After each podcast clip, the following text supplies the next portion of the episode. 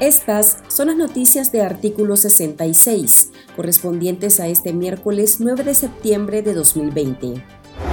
Michael Gili Lacayo, en su primera comparecencia como presidente del COSEP, señaló que del corto a mediano plazo, la organización gremial estaría diluyéndose de la Alianza Cívica por la Justicia y la Democracia, de modo que los empresarios estarían representando al sector privado en carácter personal. Con ello se interpreta que los miembros del COSEP estarían dentro de la agrupación opositora de forma temporal. Escuchemos las declaraciones de Gili.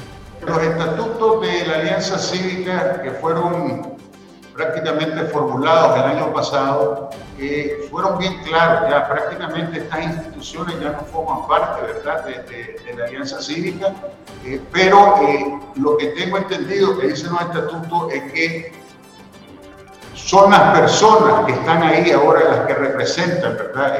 los sectores que están especialmente en el sector empresarial. ¿verdad?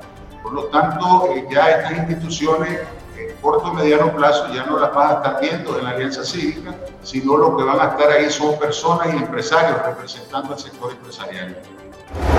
La Organización de Víctimas de Abril, la Unidad Gremial por Nicaragua, Nicaragüenses en el Mundo y la Plataforma de Acciones Retorno al Grito de Abril realizarán este 10 de septiembre una conferencia de prensa online donde exigirán a la Organización de Estados Americanos declarar ilegítimo al gobierno de Daniel Ortega entre los argumentos que resaltarán para fortalecer su petición se encuentran las constantes violaciones a los derechos humanos de los nicaragüenses, lo que está plasmado en los casi 100 presos políticos que el régimen se resiste a dejar en libertad y en la prohibición de marchas pacíficas o el peligro que representa en el país ondear la bandera azul y blanco. Asimismo, presentarán un panorama del mal manejo de la dictadura frente al COVID-19.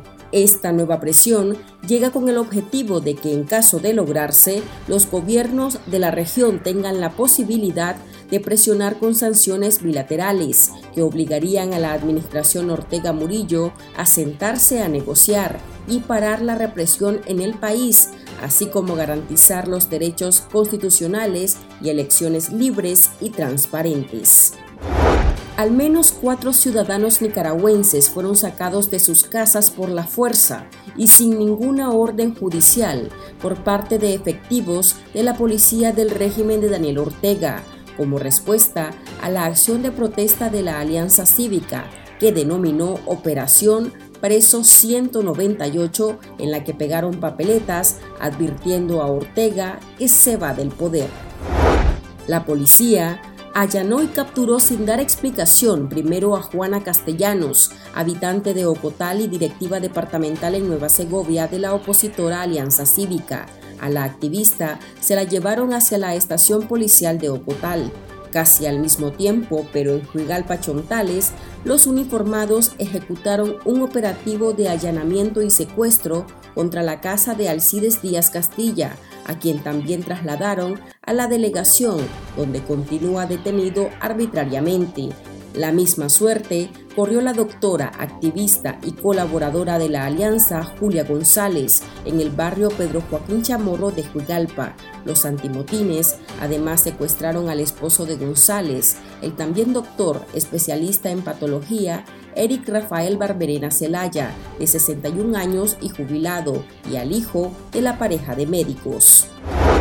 Estas han sido las noticias de artículo 66. Para esta y otras informaciones, visite nuestro sitio web www.articulo66.com. Síganos en Facebook, Twitter e Instagram y suscríbase a nuestro canal de YouTube. Les informó Marlin Balmaceda.